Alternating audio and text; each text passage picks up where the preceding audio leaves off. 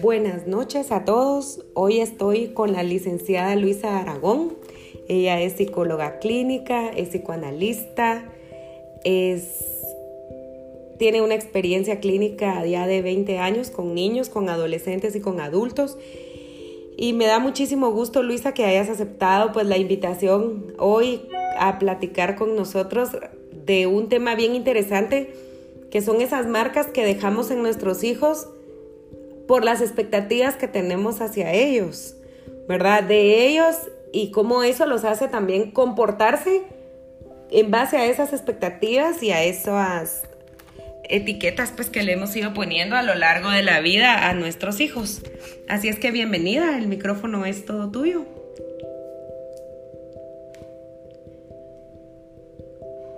Muchas gracias Liliana por haberme invitado.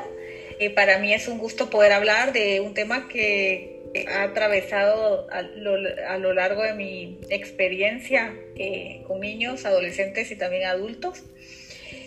Y esto que tú te preguntas o que quieres eh, conversar conmigo hoy es muy importante porque en realidad un niño está hablado desde el deseo de sus padres antes de que venga al mundo. Antes de que un niño incluso sea concebido, hay expectativas en torno a lo que se espera de él. Eh, hay padres que dicen yo solo quiero tener una niña, yo solo quiero tener hijos varones. Desde ese momento ya se traza un, destino, un, camino que eh, se, se irá construyendo a partir de otras palabras que vendrán de la madre, del padre, de los abuelos, de los tíos, eh, cuando este niño eh, llegue al mundo, ¿verdad? Nazca. Entonces, eh, a veces ni los ni se ha concebido a un niño y ya está en el discurso de los futuros padres. Eso puede ser muchos años antes incluso de su concepción. Mm, entonces, bueno, lo que sucede es que estas palabras empiezan a, tener incidencia, a marcar a los niños. Eh, y entonces, por ejemplo, si escogen ponerle Daniel a un niño, ¿verdad? Y entonces los padres hacen referencia a que es Daniel el travieso. Este niño resulta que viene y, cumple con ese esa eh, etiqueta que los padres o esa eh, digamos, característica que los padres le han atribuido a los niños que llevan por nombre Daniel. Entonces ya empiezas tú a ver em, que el nombre incluso ya trae también una, una referencia para el niño. Eh, recuerdo un caso de un niño que se llamaba Adriano y a todo decía no. Y entonces él eh, a todo lo que los padres le decían que hiciera, respondía no. Y él había aprendido a separar su nombre en Adrián, no. Ay, mi vida. E, entonces era muy curioso cómo poder acompañar a ese niño a salir del no y tener algunas posibilidades de decir que sí, ¿verdad? Porque eh, hacía con su nombre todo el tiempo un juego donde ponían en escena ese no. Entonces, hay palabras que marcan a los niños o como decías, eh, etiquetas, expectativas, pero em, a veces son, pueden ser un montón de etiquetas, un montón de señales, un montón de significaciones, pero cada quien agarra solo algunas y a esas como que les diera cierta potencia, ah, cierta fuerza. Es decir, que pueden haber muchísimas maneras de nombrar a un niño o de tener expectativas con respecto a, cada uno de los hijos que se puedan tener, pero también está la, responsabilidad, podríamos decir, aunque sea pequeño un niño, de escoger y asumir, podríamos decir, a nivel inconsciente, porque esto no es consciente, a nivel inconsciente de poderse adjudicar o elegir algunas de ellas. Entonces, puede ser que digan, que Juan es el más guapo y digan que también es inteligente y escoja solo el de guapo.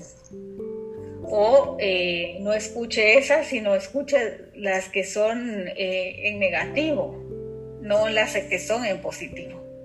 Generalmente se pegan mucho más fácilmente a las que son negativas, ¿verdad?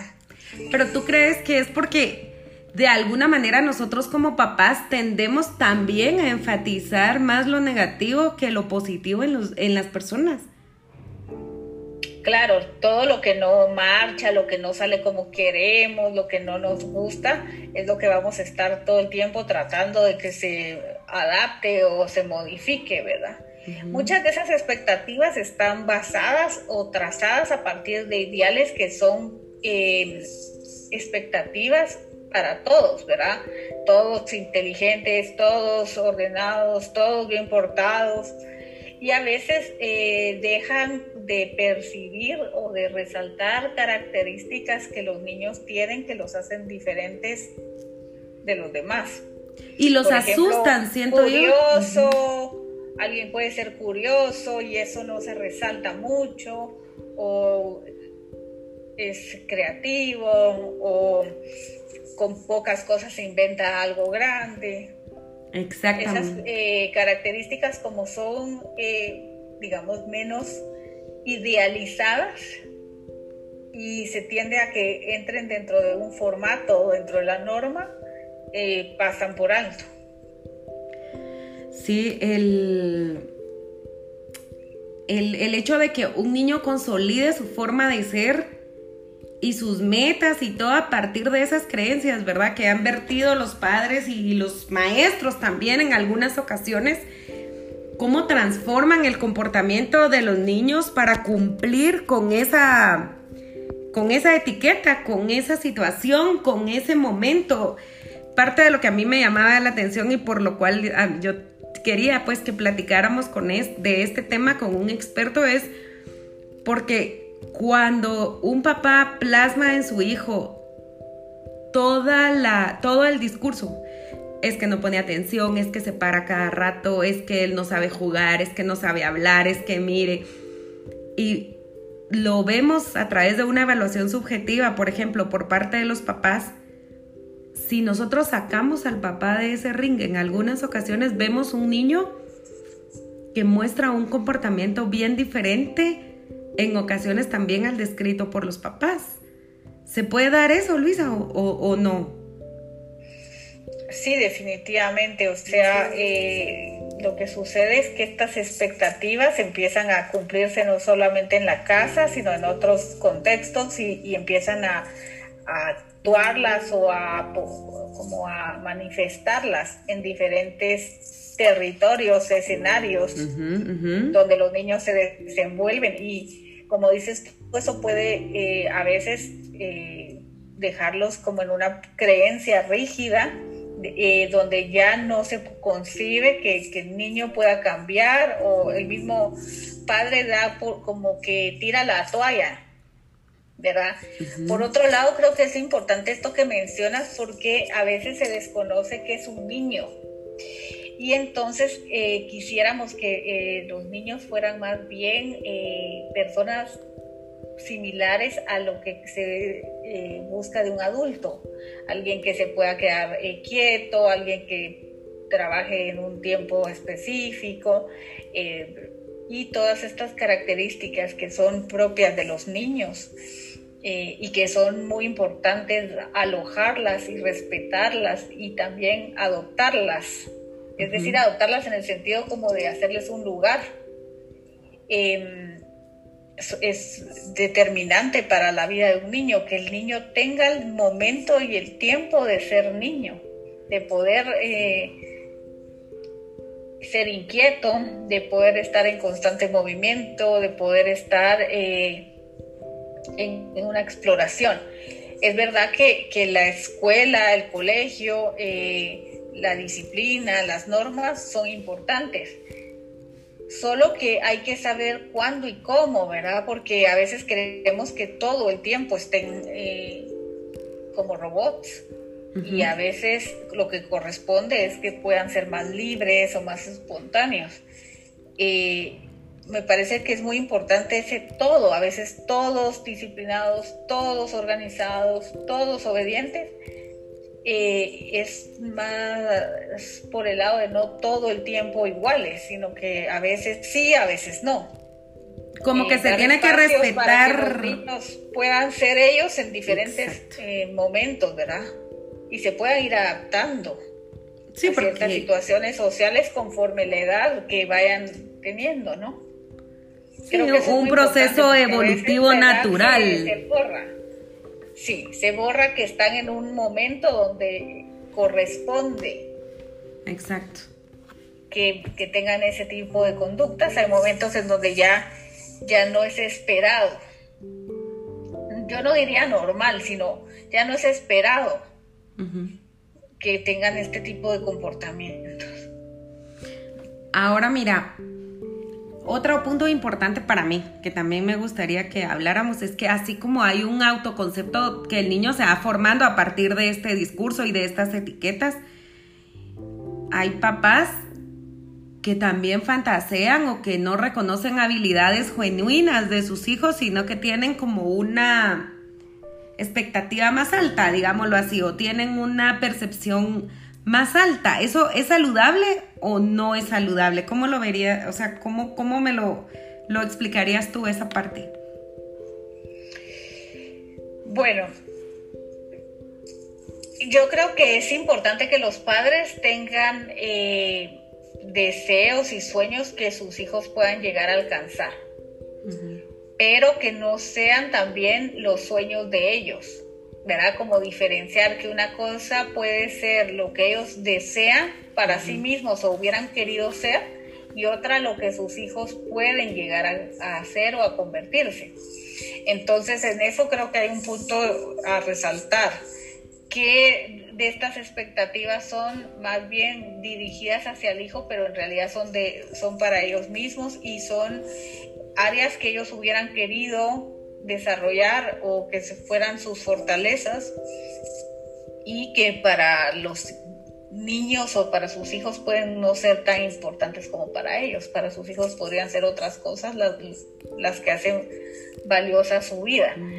Ese es un punto. Eh, sí hay que tener expectativas, definitivamente, no es que no las haya que tener porque tampoco sería hacerle un buen lugar a un hijo cuando no se tiene ningún deseo o expectativa con respecto a él.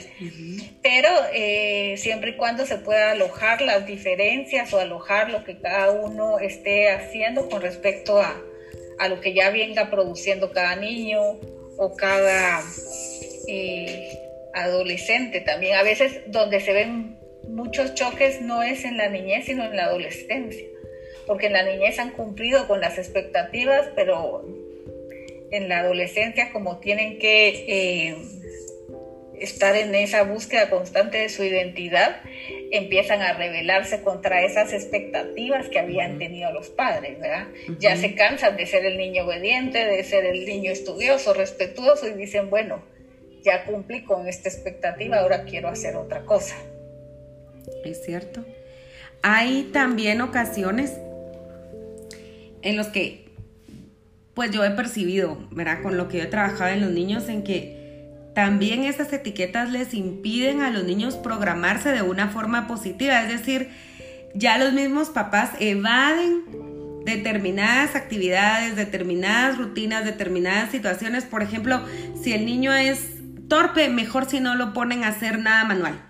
¿Verdad? Si, no, mi hijo es tímido, entonces él no puede hacer una conferencia, él no puede hablar en público, él no puede saludar a los demás, pero es por esa predisposición, digamos, o por esa idea que tiene el papá respecto a su hijo.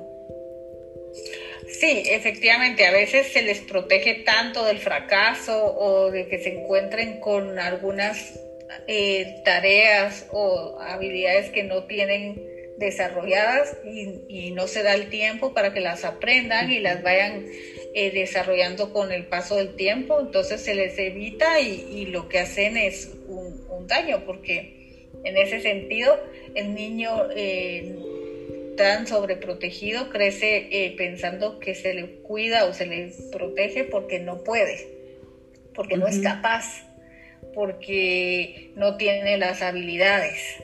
Entonces eso también hay que cuidarlo. Y efectivamente a partir de la frustración es que a veces eh, los niños se sorprenden de que sí pueden hacerlo, pero que lleva más tiempo, que ahí se adquiere la paciencia y que hay que hacer una, un esfuerzo a veces doble, pero cuando uno se da cuenta de que a pesar de que le costaba, lo logra hacer, eh, también hay un efecto de satisfacción grande en los, en los niños o como en cualquier persona cuando se sorprende de no sabía que podía hacerlo, creo que también eso es algo que los padres tienen que como permitirse, dejarse sorprender a veces. Porque a veces se anticipan y dicen no va a poder, mejor no lo llevo para tal lugar porque se va a poner mal o no le ofrezco tal cosa para evitar que, que el hijo pase un mal momento. Y luego eh, la vida les muestra a estos niños que, tienen que poderse eh, sujetar a ciertas normas, a ciertos límites y en la casa se habla otro discurso. Eso es bien cierto. Ahora, el, hay algo que hablaste sobre el inconsciente que me que quisiera que ahondáramos un poquito más, ¿verdad, Luisa? Porque como psicoanalista y sabemos que esa base del pasado remoto que, quedó marcado en nosotros generalmente en los primeros, ¿qué? Cinco o seis años de, vida, donde ni siquiera el cerebro está terminado de, de formar, detonan e implantan en nosotros una serie de comportamientos que siguen respondiendo también a ese discurso escuchado de niños.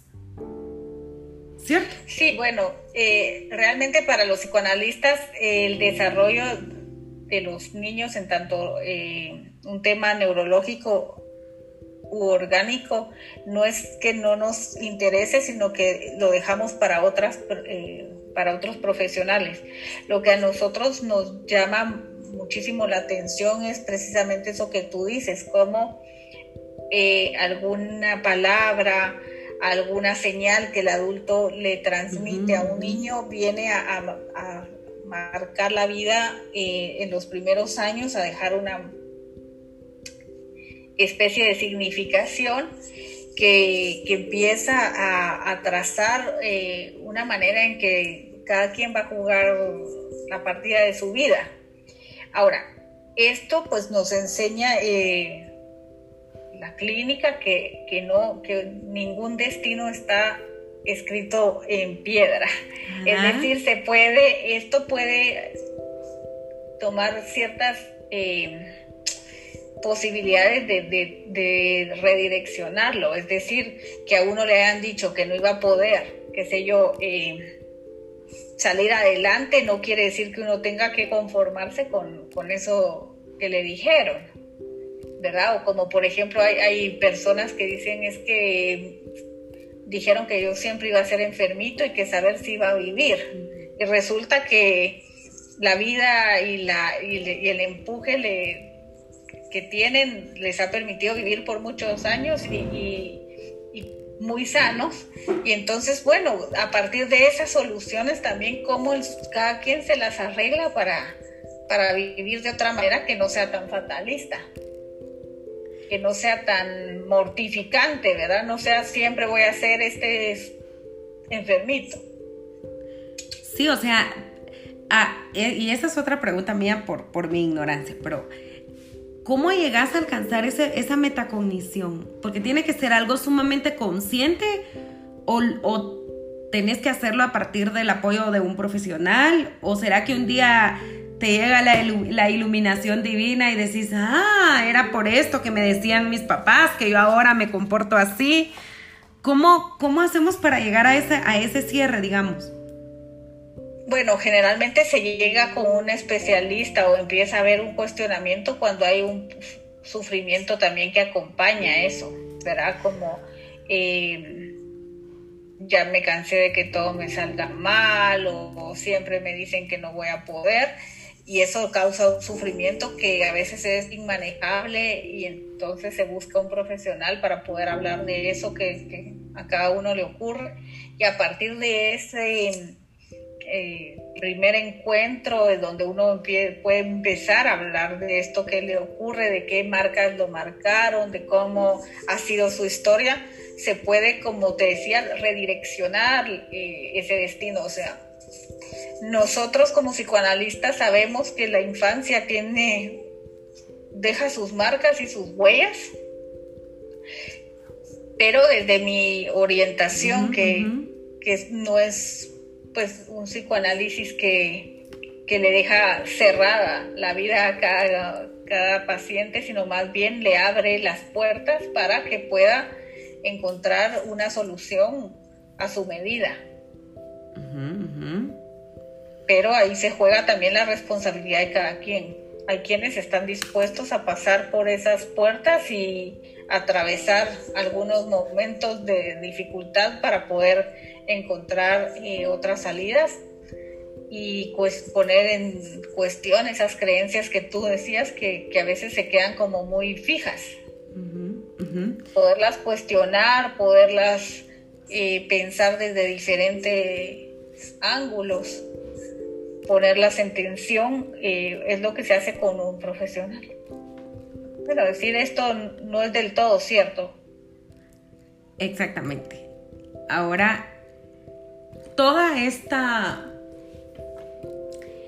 profecía, digamos, todas estas etiquetas que ponemos, tienen un alto impacto en la autoestima, que es un tema que pues ahorita creo que hemos hecho tanta introspección a lo largo de lo que ha estado pasando este último año en, en nuestra vida, que creo que nos ha dado más de algún tiempito para voltear a vernos hacia adentro, ¿verdad? No tan superficial como estábamos corriendo tanto, y llegar a pensar en esa autoestima, en esa propiocepción, digámoslo así, pero desde el punto de vista emocional, no sensorial. de nosotros. Bueno, eso ya es otro, otro tema tuyo, pero ya es otro lo que tú me quieres decir es que este momento de esta situación, esta coyuntura a nivel mundial de la pandemia, ha tenido impactos eh, que no han sido del todo negativos. Eh, que, que nos han hecho tener una, una pausa, hacer una especie de como dices tú, de, detención, de introspección, de ponernos al trabajo, de decir, bueno, eh, ¿es esto realmente lo que quiero? Eh, ¿Estoy contento hacia dónde voy o hacia dónde me dirijo? Eh, ¿Será que puedo elegir vivir de otra manera? Pero eso tiene que ver también con esa toma de decisiones en base al discurso aprendido. Esa era mi pregunta realmente. O sea, puede ser o no, ¿verdad? Creo que, habrá que ir uno por uno eh, escuchando si algo de estas marcas o de estas eh, referencias que se han gestado desde la infancia tienen o cobran un valor ahora o no, ¿verdad? Porque puede ser que, no necesariamente, diría. Ahora, con los niños me parece que es muy importante porque... Eh, los padres empiezan a ocuparse más de ellos eh, por estar en la casa compartiendo más tiempo con ellos, por hacerse cargo de la educación. Y entonces, bueno, empiezan a darse cuenta que eh, a veces los contenidos académicos que tienen que estudiar no son tampoco eh, tan entretenidos o tan interesantes. Y entonces, bueno, se explican un poco por qué el aburrimiento del niño en el contexto escolar o empiezan a detectar que hay habilidades que, no tiene y que tiene que empezar a desarrollar.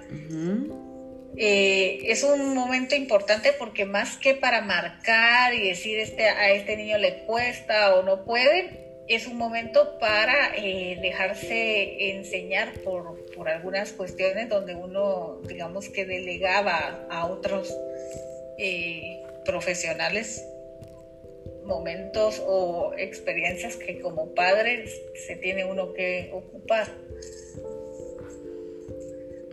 Y tendemos a ser un poquito más intensos también, creo yo, al, asumir por completo la crianza de vuelta, porque es, eh, es esa, eso que decías tú, ¿verdad? Antes se lo delegábamos todo al colegio, que se fueran cinco o seis horas al cole y ya después regresaban, nosotros regresábamos del trabajo más tarde y ya éramos papás dos horas, pues, pero ahora sí ya nos toca afirmar em, pues nuestro rol de, de paternidad y sobre todo ese acompañamiento, ¿verdad? Es bien difícil dejar de etiquetar, ¿o no? Es como emitir un juicio permanente. Claro, además es más fácil nombrar lo que en el otro no, no quisiéramos que ocurriera o es más fácil poner las expectativas, incluso también ideales en otros, que poderlas ubicar en uno mismo. Siempre es más fácil hablar de otros y sobre todo pues eh, los niños que son menores. Eh, uno como adulto se, se, autoriza más a, demandar, a, mm. a exigir, a esperar que el niño cumpla con esos ideales o expectativas, ¿verdad? Pero efectivamente yo creo que siempre eh, estamos hablando del otro para evitar hablar de nosotros.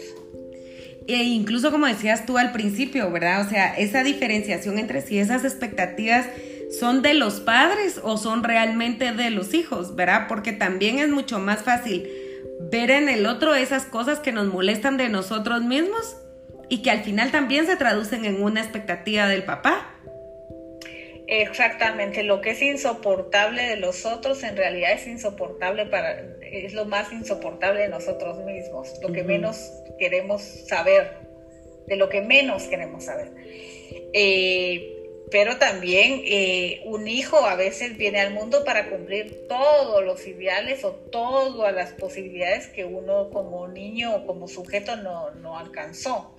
Entonces es, es, importante estar advertido de que, por ejemplo, hay padres que hacen todo un esfuerzo porque su hijo sea futbolista y el hijo lo que quiere ser es músico. O al revés, ¿verdad? Eh, quieren que hable un tercer idioma y lo que el niño quiere es pintar. Entonces ahí es donde se marca esa tensión porque los ideales o las eh, expectativas no son del todo malas, ¿verdad? Orientan también a los, a los niños y a los padres, solamente que es importante también dejarse sorprender porque a veces un hijo puede querer otra cosa, aunque se le dé la oportunidad de, jugar con eh, el Real Madrid o con el Barça, eh, un hijo puede querer otra cosa. Entonces dejar ese espacio para el, otra cosa creo que es muy importante. No, no tener expectativas, sino tenerlas, pero dejar espacio también para lo que un hijo pueda traer, que es muy diferente de otro hijo o de lo que uno se trazó o pensó.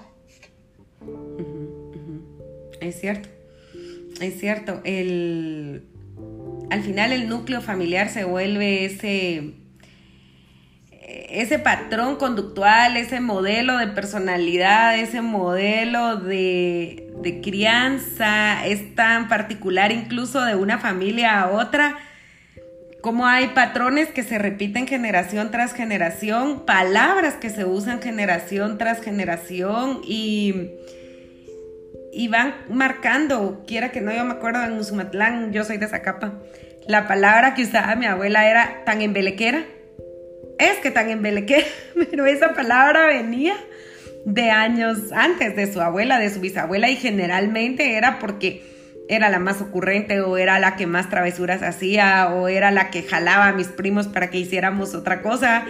Entonces, y ella la palabra que usaba era esa, ¿verdad? Es que tan embelequera que sos. Ahora, hay un impacto también diferente entre quién dice la palabra. Porque, digamos, a mí, cuando me lo decía mi abuela, a mí me daba risa, pues, o sea, nunca me afectó al punto de llevarme a ese sufrimiento o a esa tensión como que a veces... La, elección, porque para ti, tú pudiste reírte de eso, pero de otra cosa tal vez no, y la viste de una manera, la viviste de una manera mortificante. ahí le pusiste tu, una carga de, sufrimiento. Eso que decís es muy importante, a veces se escucha los tal, de tal familia, ¿verdad? Los eh, Mejías son los que no se dejan o son los que siempre aguantan, entonces eh, se va como trasladando y transmitiendo ese, ese mensaje que se encarna en los que son de determinada familia. Ajá, o sea, como que hay ya palabras que definen, pero también, y ese, ese, es, ese es mi otro punto y con esa creo que será mi última pregunta de la noche. Yo creo que eso es muy importante, de esto que decías también, lo de los, hasta los nombres, ¿verdad? No es lo mismo llamarse como el tatarabuelo, el bisabuelo, eh, y siempre ser el primogénito el que tiene que llevar ese nombre, mm, a, a llevar otro nombre, así. Sí, por eso te digo, o sea, hay cargas ya históricas, te voy a decir yo, ¿verdad? Porque desde la lo que han significado los primogénitos para esta familia, lo que, lo que han hecho las mujeres de esta familia, lo que han hecho los hombres de esta familia. O sea, hay como un precedente ahí, como esa expectativa familiar que también hay que cumplir, pero también tiene que ver... Por ejemplo, todos han sido abogados. Sí. ¿Cómo, ¿Cómo se le va a ocurrir a uno de tantos no ser abogado? Ajá. Exactamente, o todos han sacado maestrías en la universidad, entonces usted cómo se va a quedar siendo un simple plomero, pues, o sea, aunque tenga la mejor plomería de todo el país, no puede ser porque eso no es ser profesional, ¿verdad? O sea, sí hay un estigma ahí y un como, como algo que cumplir, como un, un, protocolo que llenar, ¿verdad? Pero eso es aparte, a partir también de constructos sociales, pues, ¿verdad? Eh, Así es, porque generalmente están comandados por los imperativos que la sociedad promueve.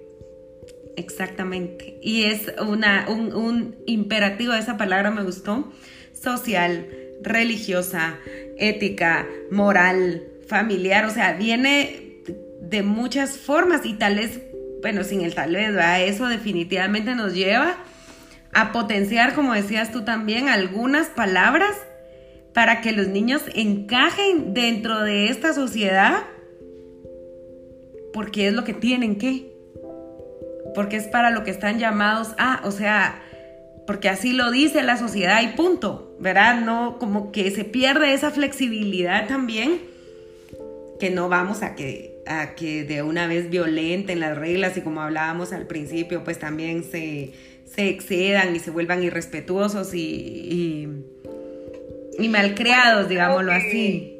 Que cuando uno estudia y se da cuenta de cómo ha cambiado y se ha modificado el lugar que el niño ha ocupado en diferentes épocas, queda muy claro que hoy el niño eh, está en el centro del discurso eh, del mercado. Las películas se generan para los niños, eh, la moda la marcan los niños, las tendencias, que en realidad no está mal darle un lugar al niño, pero también empezamos a escuchar que el niño eh, se convierte en un amo o un tirano. Eso es muy un término muy utilizado en esta época, que el niño empieza a, ocupar eh, un lugar a veces de superioridad con relación a las figuras eh, parentales, ¿verdad? A la madre y al padre. Sí, cargados de culpa por no cumplir ellos también con el rol y el discurso de la expectativa del padre ideal y de la madre ideal, que también están formados por etiquetas dadas por el discurso social. ¿Verdad? Entonces hay una cosa, hay, hay una situación bien interesante porque eh, ellos también creen que tienen que darle al niño ese lugar, esa posición y él manda, aunque no sepa nada, pues a los dos años, ¿qué puede saber un niño de qué puede y qué no puede? ¿O qué es bueno o seguro o esperado o inesperado para él? Porque yo más pienso a, esas edades están bebés en su integridad física, ¿verdad? O sea, no lo voy a dejar que se coma todo lo que quiere comer porque después va a ser un, problema para su hígado, un problema para su salud integral, para su cerebro, para un montón de cosas. No lo voy a dejar que se suba a todos lados. es más, lo voy a enseñar, digamos, pues a que no se puede andar subiendo a todos lados porque se puede caer y entonces va a atentar él contra esa integridad, ¿verdad? Pero no poner límites y marcar pautas referenciales ahorita. Por eso mismo que decías tú de amo tirano, eh, se ha vuelto un reto bien significativo, tanto que nos lleva a tener problemas en otras áreas socioafectivas, pues, ¿verdad? Que no eh, no necesariamente responden a una condición neurológica, sino a ese lugar tan amplio y a ese campo de acción tan amplio que le hemos dado a los niños actualmente, ¿verdad? Entonces sí lo he, lo he notado mucho, me gusta eh, todo lo que nos has compartido hoy en la noche, de verdad he aprendido mucho, Luisa, gracias. He aprendido, me gustó esas palabras de dejarse enseñar, creo que me, de dejarse sorprender, de dar, porque es darle a los niños al final el espacio de ser ellos mismos, ¿verdad? De proponer ellos mismos y, y nosotros como adultos pues tener esa flexibilidad de pensamiento de decir, yo también puedo aprender del niño, pues. Sí, creo que es tan nocivo el exceso de deseo y de expectativas como lo puede ser el no tener ningún deseo ni, ningún lugar para el niño, que es lo que veíamos en los eh, niños que son huérfanos, ¿verdad? Y que son dejados en una institución y que empiezan a a cubrirse sus necesidades básicas, pero no hay una nominación, una manera de ubicarlos que también es desastroso, ¿verdad? Entonces creo que ni uno ni el otro extremo son convenientes. Es cierto. La terapia para quitar este tipo, digamos, de... Perdón, de etiquetas. Eh, ¿a qué edad la recomendarías tú? ¿O se la damos a los papás o para empezar a ayudarlos en una buena crianza que solidifique, digamos, esas áreas de oportunidad de los hijos? ¿Cómo lo, lo, plantearías tú? Bueno, no podría decir si hay una edad específica para iniciar. Lo que sí creo es que lo más importante son las entrevistas con los padres para poder determinar si realmente eh, necesitan y, lo que sucede amerita la presencia de un profesional que pueda orientar. Y eh, en algunos casos lo que hay que devolverles a los padres es la confianza de, de ser padres, que muchas veces la ponen en otros profesionales o en instituciones y dejan de asumir el lugar que les corresponde en casos donde a pesar de eso eh, hay algo que, requiere una atención, eh, digamos, diferente, entonces pues sí sería conveniente después de unas entrevistas empezar una terapia. Ok, ok. Es, eh, podríamos decir que podría ser para orientar a los papás para que nosotros también como padres encontremos nuestro propio equilibrio. Creo yo que sería algo bien interesante también considerar el acompañamiento terapéutico de, esas heridas o esas tensiones o esas palabras que nos quedaron a nosotros también como, como nuestras etiquetas y es también a veces eh, condicionamientos a los que de manera inconsciente seguimos reaccionando, ¿verdad? Y seguimos... Y eso es muy importante lo, eh, lo, que tú señalas, porque a veces no se necesita, se, se tiende a percibir que el psicoanálisis es algo para eh, años y que solo para determinadas personas. Y creo que es muy importante que no es que haya un una intervención que tenga un número específico de sesiones o de años y meses, sino eh, recuerdo el caso de, una madre que llegó a una a una cita a pedirme que viera a su hija y cuando ella se escucha hablar dice, bueno, mi hija está atravesando la misma edad en que a mí se me complicó estudiar, me cambiaron de colegio y cuando esta eh, mujer se sorprende hablando de su maternidad y de la relación que tiene con su hija, inmediatamente se da cuenta de que no tiene por qué volver a llegar. Bueno, llegará por otra cosa, si en algún momento quiere, queda la, la puerta abierta, pero ella ahí se da cuenta en el momento en que empieza a hablar que, que sus palabras no están, eh, su angustia no, es por lo que eh, su, su, hija pueda o no pueda hacer, sino que ese momento de la vida de su hija toca un punto donde para ella fue muy difícil afrontar algunas condiciones. Qué interesante. Qué interesante porque volvemos a eso, ¿verdad? Eh, nos toca a veces vivir a través y por las experiencias de los hijos muchas cosas que a nosotros nos tocó atravesar en algún momento y que seguimos proyectando o que seguimos o que tal vez nunca lo habíamos hecho cabal o que pero que también a veces nunca las habíamos hecho conscientes verdad hasta que vemos en el otro porque es más fácil que es lo que me decías antes verdad o sea el el, hecho de este caso que me estás comentando ahorita es, yo tal vez nunca viví conscientemente esto que pasé, o tal vez no había estado consciente de lo que me había afectado a mí a los 12 años, pero ahora que lo está viviendo mi hija, puedo sanar yo a través de la experiencia de ella, ¿verdad? Y ya al final uno puede volverse un acompañante mucho más eficiente porque uno ya tiene como sabe para empezar que lo logró superar porque ya tiene hasta otra hija, pues. o, que, no es lo, mismo que le ocurrió que no, a uno, le tiene por qué ocurrir al otro. Que hay una separación entre cada uno. Eso, es Eso es cierto.